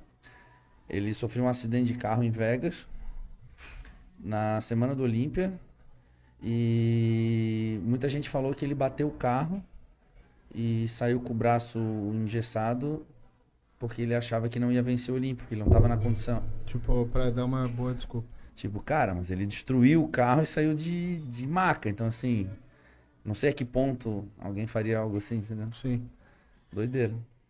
Uma coisa que eu queria abordar, só pra gente encerrar essa coisa de anabólico androgênico, é algo que eu aprendi de um, um- um treinador de strongman, que são os caras que usam coisa pra caramba, né? E que ele fala assim, geralmente o cara do strongman, como é força, ele quer ficar o tempo todo marretando com a- as drogas mais de força, que são as drogas mais androgênicas. E aí ele propõe um esquema de ciclar androgenismo e anabolismo para o cara ter uma maior durabilidade no esporte, que eu acho um negócio super inteligente. Então assim, na visão dele, um ciclo começaria mais androgênico. Então assim, para dar aquela aquele start, você entra aí com um Dianabol ou um Alotestin ou um um hemogenin para começar o ciclo. E aí depois de algumas semanas você tira as drogas mais androgênicas e coloca as mais anabólicas. Então você tira um dianabol, um hemogenin, aí você entra já com uma boldenona ou com uma nandrolona para dar uma segurada nos teus ganhos e dessa forma você vai subindo uma escadinha. Porque a droga androgênica, ela vai entrar para quebrar platô. Então você tá lá com as drogas mais anabólicas, tá sustentando bem o ganho, só que o peso não sobe mais, a força estagnou, O, a androgenicidade tem alguma coisa relacionada à meia-vida ou não?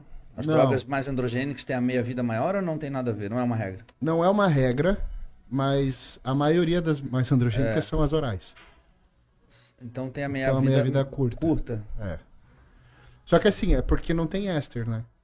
Agora, vamos pegar uma droga que seja bastante androgênica e que tenha meia-vida longa. É Tremboexa. Uma droga Sim. Que é bastante androgênica, meia-vida longa. Mas, por exemplo, no caso de um strongman, na próxima competição ele vai estar usando provavelmente as drogas androgênicas, Sim, né? sim. Diferente de um fisiculturista, né? Ou não? Não, porque na finaleira do fisiculturista você quer Sim. o, a- o hardness. Sim, né? sim, sim, é. E aí vai vir dos mais Aí, androgênicos. aí entra os orais, principalmente, né? Exato. Então você não. Por isso que o pessoal se confunde. Digamos que. Agora vamos falar pro público leigo. Se tem um cara que é, que é um gordinho, ele vai fazer um ciclo, porque ele tá indo pra Maldivas com a mulher e ele quer tirar umas fotos. Ah, esse sou eu. Então, digamos que o cara tem um ano pra fazer isso. O que, que a maioria das pessoas vai pensar? Ah, vou começar com stano pra secar. Cara, você não pode sustentar um ano de stano. Você vai se foder. Então você tem que deixar isso bem pro finzinho.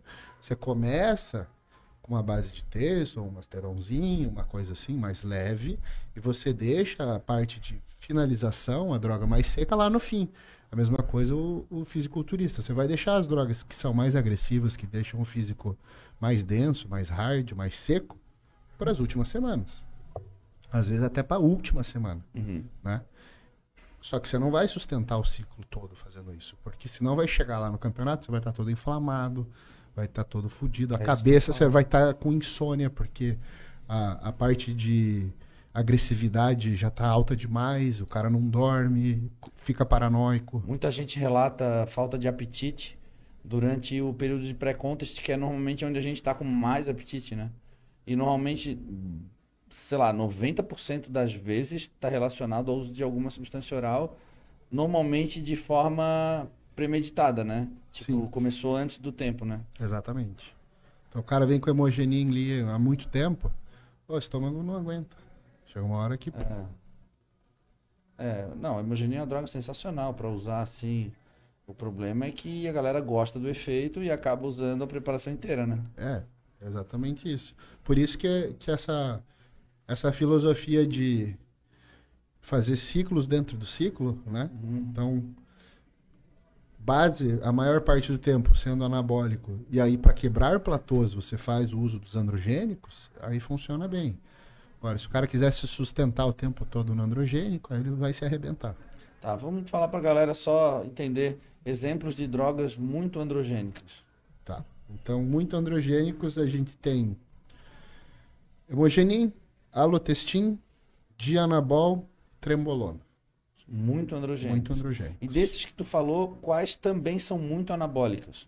Trembolona, Trembolona. alotestin. Assim, todos eles são anabólicos, mas a questão é, eles são muito androgênicos. Quando a gente fala da relação anabolismo-androgenicidade, ó, a relação, pra vocês, volta para a escola, quer dizer um em cima do outro, um dividido pelo outro. Sim. anabolismo em cima de androgenicidade. Quando a gente fala das drogas mais anabólicas, na verdade, a gente só está falando das menos androgênicas. Não quer dizer que elas são mais anabólicas porque elas anabolizam mais. Quer dizer que elas são menos androgênicas. Né? Então, todas as drogas é, muito androgênicas, elas vão ser anabólicas, Sim, consequentemente. são. Mas quais são as drogas que têm uma maior relação anabolismo-androgenicidade? Ou seja, quais são as menos androgênicas que teriam um perfil mais anabólico? Aí entra é, nandrolona, boldenona, estanozolol. São drogas que são menos androgênicas.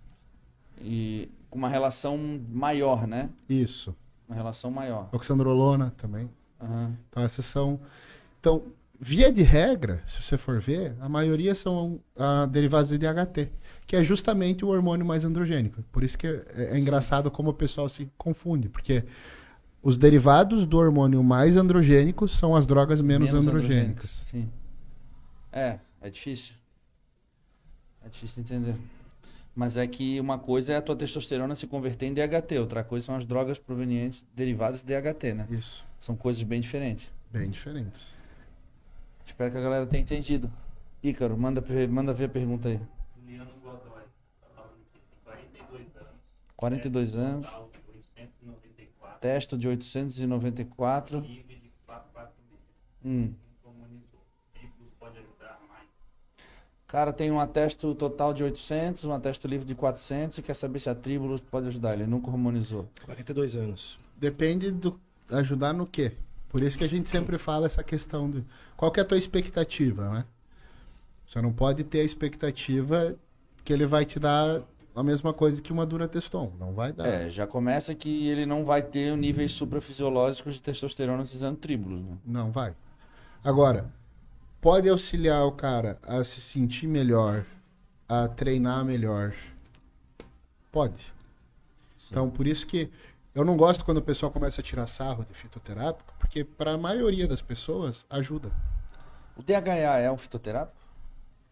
Não, é um hormônio já. Já é um hormônio. Ele Já é é... considerado hormônio. Sim, ele tá na esteroidogênese antes da É, testosterona. tá, mas é, é porque nos Estados Unidos ele é vendido Livre. livre, né? É. Só que assim, vou te falar. É, ideia para homem é cagada. Não, não, é. A maior parte do- dos homens que usam DEA só vai aumentar estradiol, o hormônio feminino. Sim. Tipo, o aumento da testo. A menos que o cara tenha falta de Mas pra DEA, mulher é fantástico, né? pra cara? mulher é bom. Principalmente, assim, aumento de libido, disposição, né? Sim. Eu acho Isso é. sensacional. E aí, cara?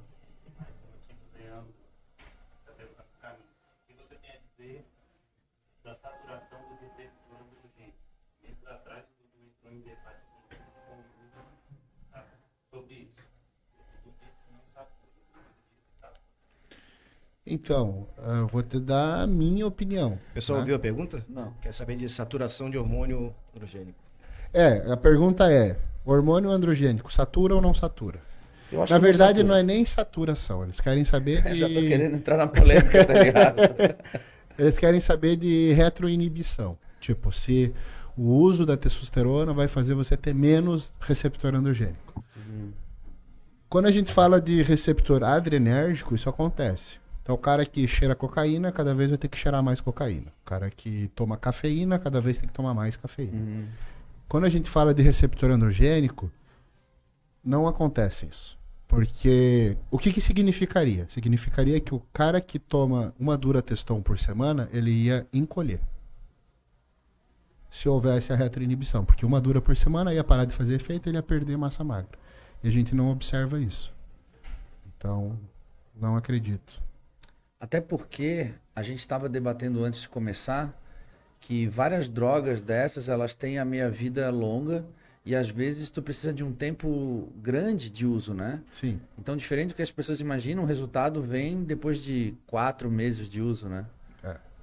Isso é uma coisa Então, interessante. A, a meia-vida, assim, para uma droga atingir o nível sérico, né? Ela estabilizar Isso, no isso. sangue, ela leva quatro meias-vidas. Quatro meias-vidas. Se a gente está falando, por exemplo, vai, da DECA, vamos botar em termos práticos.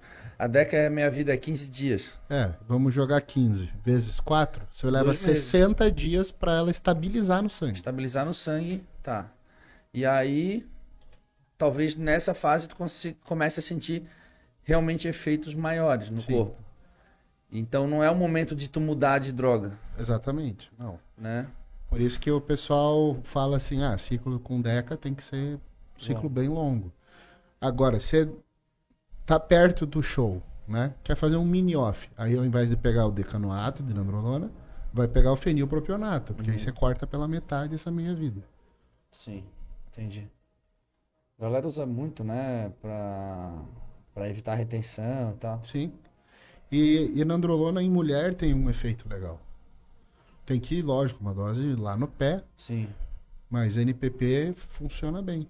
Uhum. Pra off, né? Sim. Mas também depende do biotipo da mulher e da- de, de- do quanto que ela de- do quanto é o, o treino, a dieta, porque às vezes ela pode fazer uso da nandrolona e ter um resultado estético bacana e não, não ter retenção, Sim, sim. né? Depende, não. Se é uma mulher que já tem uma, uma tendência a ser magra, né? Às vezes funciona melhor do que É, o pessoal confunde muito a droga de off com a dieta de off. né? Então, assim, o cara quando tá em off, ele já não cuida tanto da dieta. A dieta já é mais carregada em sal, às vezes não toma tanta água, porque senão não consegue comer tudo. Aí não é FOF, aí é FOFs. Aí é FOF. FOF Cesium. Mas aí o cara, o cara acha que o hemogenin retém, por exemplo. Hum, Puta, não retém, tanto porque você usa pra subir no palco. É. Mas a pessoa pensa que o hemogenin retém porque é muito comum usar em off pra ganhar peso. E aí em off a dieta tá cagada e o cara ganha retenção. Exatamente. Eu arriscaria dizer que tu poderia usar a DECA até em pré-competição, tá? Sim. Tanto eu quanto o Adam já usamos muito essa combinação Deca e hemogenin pré-palco. Uhum. Lógico, você vai colocar ali um derivado de HT junto pra dar uma secada, tipo Sim, sim. um Asteron, um Stanozolol, mas essa combinação funciona super bem pro cara segurar volume, né? Uhum. Porque a retenção desses hormônios é intracelular. Então, assim, você ganha 5 quilos com a, com a hemogenin, por exemplo, de água dentro do músculo. Então o cara fica cheio, né? Cheio. Não fica liso. Aham. Sim. E aí, Caro? Está perguntando aqui, HDR em 3, dá para continuar ciclando e continuar vivo? Velho, não. Não o quê? Não é pra, res- não é nem ler? Não, HDL em 3, dá pra continuar ciclando e continuar vivo?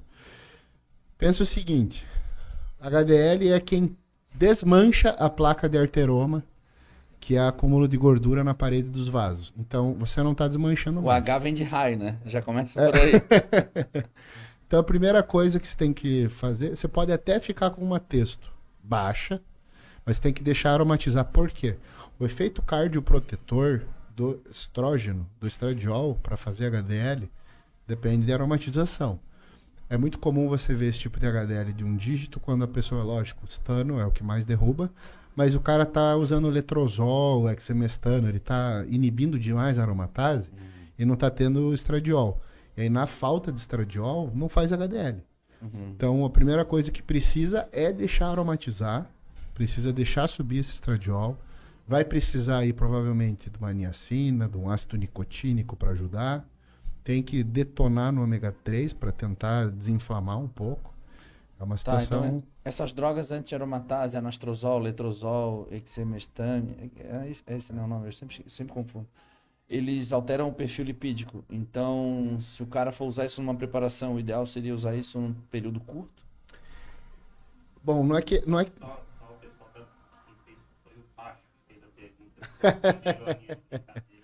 É, o Pacho. É, foi em tom de ironia porque, na verdade, Pacho, não faça isso.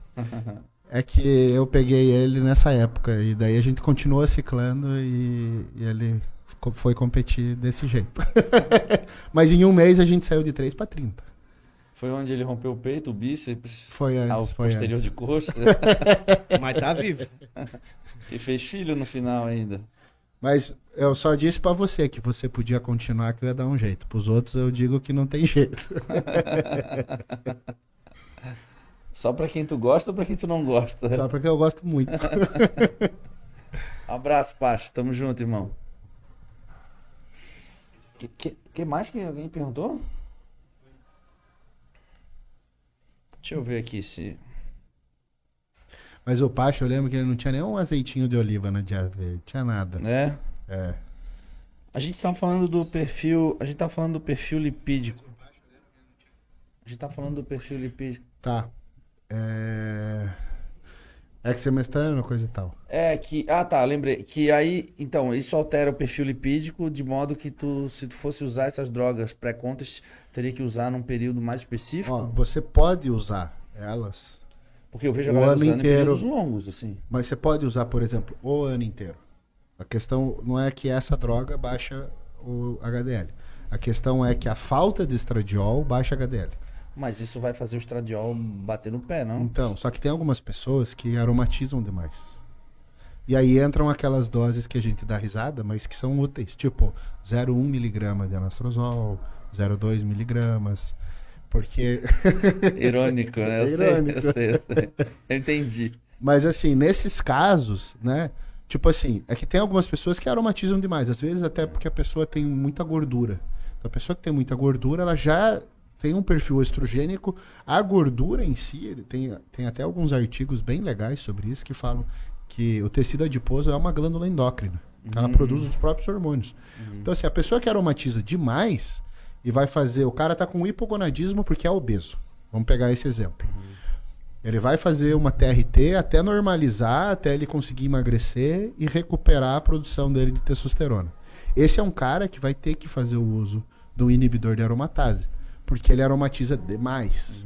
E aí ele é um, um que pode usar o ano inteiro, por exemplo, anastrozol, para evitar o excesso do estradiol. Mas aí ele precisa de um médico pica, que vai cuidar disso, assim, para manter a proporção entre estradiol, testosterona e DHT.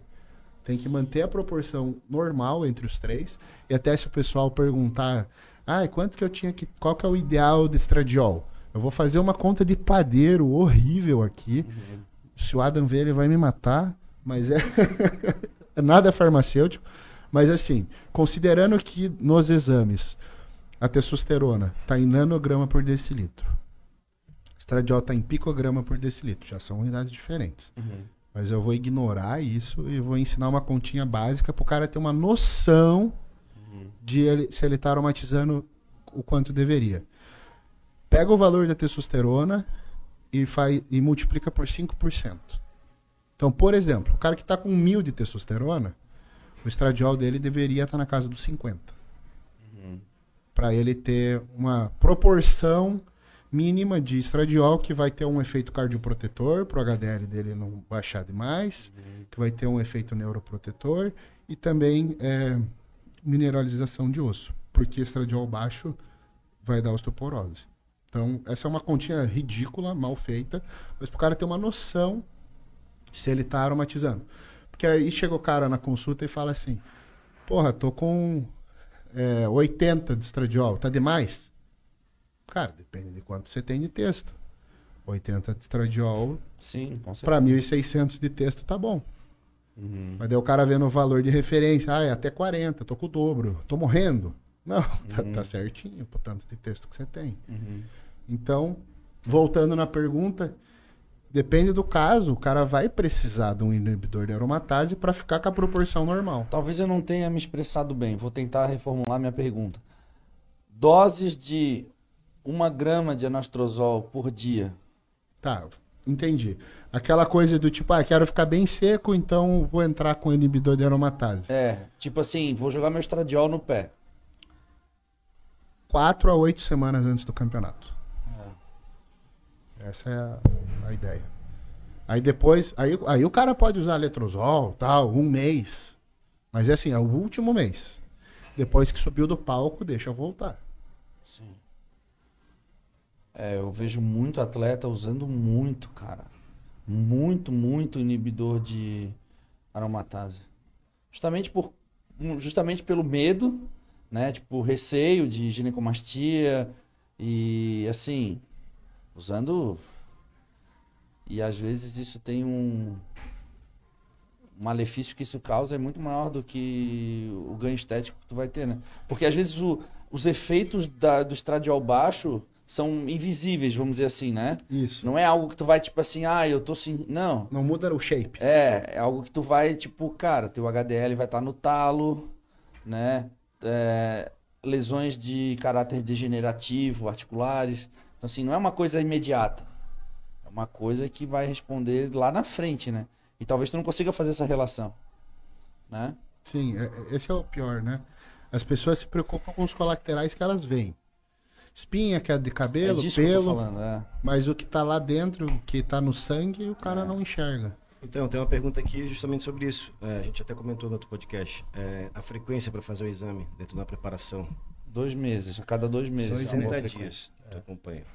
Assim, Então, o cara que tá alteração. só numa TRT pode esticar isso pra três meses. Ah, não, tô falando de um atleta, né? Atleta é dois A meses. gente às vezes esquece de falar. E tu acha que os atletas fazem? Não. Acho que bons atletas fazem. Bom, Atletas sérios fazem. atletas profissionais. Uma das coisas que eu, que, assim, eu amo na Max é que justamente a, a- a garotada que chega na casa dos campeões lá já vai fazer exame, sabe? Tem que cuidar do atleta. Ah, senão o cara chega fudido lá e, tipo, bota na conta da empresa. É. Mas a, a Testify, até que faz os exames pra gente, tem que monitorar. O, o nosso patrimônio são as pessoas, né? Sim. Sensacional. Eu sou um cara que eu faço a cada dois meses, mas quando eu tô em períodos assim, cirurgia, off-season, eu dou uma relaxada. Aí o músico dá uma puxada na minha O orelha. cara já fala, quando eu tô em períodos de cirurgia, já é uma. É, já virou um season, né? Virou uma temporada. tô na É surgery foi o que mais season. aconteceu comigo depois de 2013, cara. A gente tá falando de quase nove, nove anos, procedimentos cirúrgicos todos os anos. Achou a pandemia ruim? Fez três cirurgias durante? Ele faz assim: É, off-season, cirurgia season, cutting. É isso, é praticamente isso, cara. Eu faço um cirurgia season, off-season e cutting. Aí do cutting, cirurgia season, off-season, cutting. Aí no cutting baixa demais o estradiol, arrebenta de novo. Cirurgia. Pô, total, cara. Total, faz total sentido. Eu acho que eu acho que o fato de eu estar com o estradiol baixo durante longos períodos da minha carreira colaboraram e muito com as lesões. Eu acho tenho tenho plena convicção, assim. Claro, a gente não pode nunca afirmar, Sim, né, sim, cara? É Tipo, multifatorial também. é, aí a gente vai negar que eu faço leg press com uma tonelada, que não. Mas também o leg press com uma tonelada associado a um estradiol zero, tipo, a gente já tem a receita formada, né? O Exato. combo da. O, o bom é que o combo do infarto você não, não testou. Não, e, a- e assim, ó, é, quando eu falo que eu dou uma relaxada em períodos onde eu não tô competindo nos exames, que eu não faço com tanta frequência, mas a gente tem que considerar que eu sou um cara extremamente disciplinado, não faço uso abusivo de esteroides, tenho acompanhamento médico e tenho uma alimentação e treino impecáveis, né? A gente não, não- às vezes as pessoas elas querem retirar de ti só aquilo que é conveniente para elas. Perfeito. Ah, o Edu faz. Tá, mas peraí. Então tu quer fazer o que eu faço? Então faz tudo o que eu faço. Não faz só aquilo que é conveniente pra ti fazer. Beleza, quer tomar esteroide? Com acompanhamento médico? Mas beleza, então tu vai treinar igual um cavalo, tu vai comer igual um cavalo, tu vai dormir regularmente, tu vai ter uma vida disciplinada. No eixo. Quer É pegar um exemplo fácil? Pega uma pessoa que não usa esteroide, mas que bebe ou que come porcaria e pega o perfil lipídico dessa pessoa. Pronto, vai estar fudido. Vai estar com colesterol cagado. Então, meu- E ele nem usa esteroides. Daí você pega esse cara, ele quer melhorar pro verão. E esse cara não vai mudar a dieta dele. Ele vai continuar bebendo, só que daí só fim de semana. Ele vai continuar comendo merda, mas ele vai pôr mais o esteroide na conta. Uhum. É lógico que vai dar ruim. Não É. tem como acertar. Ele já estava errado. E eu acho, eu acho legal a pessoa também ter um acompanhamento com o médico é, não ficar também pulando de galho em galho, tentando procurar aquele médico que vai falar aquilo que tu quer ouvir, porque quando a gente fala de um exame de sangue, a gente não está falando muita coisa, né? Às vezes ah, o histórico está falando mais por si, né? Sim. O exame é uma fotografia daquele momento. É, né? daquele momento. Por isso que às vezes a pessoa fica puta, ela vai no médico ele fala assim: ah, esse exame tá velho, vou pedir de novo. Porra, tem que pagar de novo. Cara, mas é, ele não tá enxergando como é que você tá hoje. E ele precisa ver o hoje, né? Ele precisa ver o hoje e comparar com o histórico, né? Daquela pessoa, porque existe individualidade também dentro daquilo. Né? Não, se a gente pegar assim, ó, coisas muito simples que fazem muita diferença. A pessoa foi coletar sangue num dia pós balada, bebeu. Cara, vai dar um resultado que não representa a tua realidade. Foi daquele dia. Então o sangue já vai estar mais concentrado, não vai estar tão diluído, porque você está desidratado. Isso tudo, o cara que vai ler, ele vai enxergar uma coisa que talvez não seja a tua realidade. Às vezes a pessoa não respeita o período de jejum. Ah, para tal exame tem que ser 12 horas. A pessoa faz um jejum de 8 horas. O médico já pensa, puta, essa glicemia está meio alta, essa insulina está errada. Então, tem que ter esse tipo de cuidado, né? E tem que ter frequência para que você identifique alguma tendência. Opa, a tireoide está parando de funcionar. Ah, ela vem isso, caindo. isso, isso. É, as enzimas hepáticas estão subindo. Creatinina está subindo. Uhum. Então o médico ele vai precisar desse período maior para ele dar uma olhada de fora e enxergar para que lado o teu corpo está indo, né? Sim, exatamente. É, por exemplo, eu vi tu falando essas, esses dias da CPK, tu estava medindo o nível de treino da tua paciente. Mas depende, tem pessoas que têm a CPK super alta, né? Tem pessoas que têm facilidade em mexer com a CPK. Tem pessoas que, às vezes, 2 mil é muito alto. Não, vou dar um exemplo. A minha deu 19 mil, acho. É, isso aí é. Se você passar na frente de um médico de esporte, aí tem interna. Mas eu treinei perna né, um dia, tipo assim, 8 horas antes. vai. Eu treinei perna à noite e fiz no outro dia de manhã. É, por isso. Deu tipo quase 20 mil, cara. Ah, e eu o postei pessoal do laboratório ficou louco. né? Eles ligam, né? Aham. Eles ligam. Aí eu já tendo assim, alô! Teve uma vez que eu mandei num laboratório que o farmacêutico se formou comigo. Aí ele me ligou, ele falou, ô Pia, você tá bem? Eu falei, não, treinei perna. Mas um exemplo para você ver a diferença. Tinha uma paciente minha que eu sei que ela treina bem, por quê? Porque ela treina no Xande. Na academia do Xande, 100% dos alunos é com personal e eles têm o método do Xande que é foda. Uhum. E aí a porra, o CPK dela nunca mexia. Tipo 200. Falei, não, isso não é possível, cara. Uhum. Aí um dia ela veio e deu tipo 2 mil. Eu, porra, o que, que aconteceu? Ela falou, ah, eu não fiz cardio pós-treino. Olha que loucura. A recuperação da menina, ela já estava tão adaptada àquele estilo de treino volumoso e ela fazendo cardio todo dia pós-treino, que no cardio ela já conseguia limpar o tecido, já oxigenava o músculo, já tirava o ácido lático, já fazia a limpeza, já descartava o CPK. No outro dia, quando ela ia coletar, já não tinha mais nada, por causa do cardio. Aí um dia que não fez cardio pós-treino, deu alteração no exame, porque não fez a limpeza do tecido. O que também mostra para todo mundo como fazer um cardio pós-treino acelera a recuperação. Você pega o Tom Platz, ele fazia 50 repetições com 80 kg de cada lado no agachamento, depois pedalava meia hora para soltar as pernas. Por quê? Você faz essa limpeza é mais acelerada. né? Eu acho legal fazer cardio pós-treino e eu acho também bem conveniente com relação à logística do dia, sabe? Acho que acho que é muito mais fácil para as pessoas aderirem ao cardio pós-treino do que tirarem um- uma hora do dia para ter que adicionar mais uma atividade física, né? Eu também acho. Eu acho que funciona muito bem. A menos assim, a pessoa que tem uma bike em casa, né? Acorda, sobe Ah, na não, bicicleta e sim, faz. é. A gente sempre Tira as roupas de cima, né? Tira as roupas de cima da bike que tá na sala e faz A toalha molhada. cabideiro. É, eu por muito um tempo tive uma bike na sala. cara. Me ajudou demais. O único cardio que eu fiz por anos foi bike. E aí depois, onde eu moro hoje, tem uma academia, um cardiovascular bem legal. Tem que fazer o exame do dedinho, cara. Porque Pedalar e próstata. é, É sério. eu usava a bermudinha bermudinha ciclista, almofadinha. almofadinha e era aqueles banquinhos bem larguinhos, sabe? É. Tá querendo fugir. Não- não- tá na idade também. Com quantos anos que faz? Quarentinha, né? Quarentinha. 40? Quarentinha. Ah, legal, pô. Vou marcar então. É outubro rosa, não é? Vou é marcar isso aí, vou marcar. Cara bruto não sabe nada, tá ligado? É no outubro rosa. Esperar esses meses azul aí que tem. Que é. Tem mais alguma pergunta aí?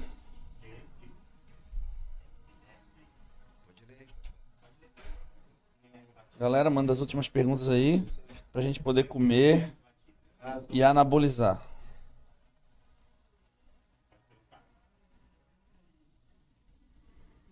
Guilherme Batista. Pessoas com algumas doenças, como por exemplo, esclerose, poderiam utilizar algum tipo de AES? Seria impeditivo utilizar GH? Não sei. Também não faço É ideia. uma, é uma doença perguntando se pode usar esteroide ou GH. Aí é melhor fazer uma consulta médica para investigar. É. Tem mais alguma pergunta aí ou já podemos encerrar? É? Cara, é isso aí. Eu acho que a gente conseguiu sanar a dúvida da galera. É bem específico, né? É, Bem foi. bacana. Mas é legal pra galera ter uma base. Cara, eu acho sensacional. Tem várias coisas que, que eu acabo relembrando, sabe? Quando a gente conversa assim, é muito legal. Que a gente acaba organizando. Eu tenho certeza que muitas das informações que a gente passou aqui a galera não sabe. Muita gente confunde anabolismo com androgenicidade. Tenho certeza que muita gente. E eu acho que a gente acaba ajudando muita gente, né, cara? Porque assim. É inegável que muita gente acaba fazendo coisas por conta própria, ou escutando o amigo do amigo. E quando a gente acaba esclarecendo, trazendo informações, né?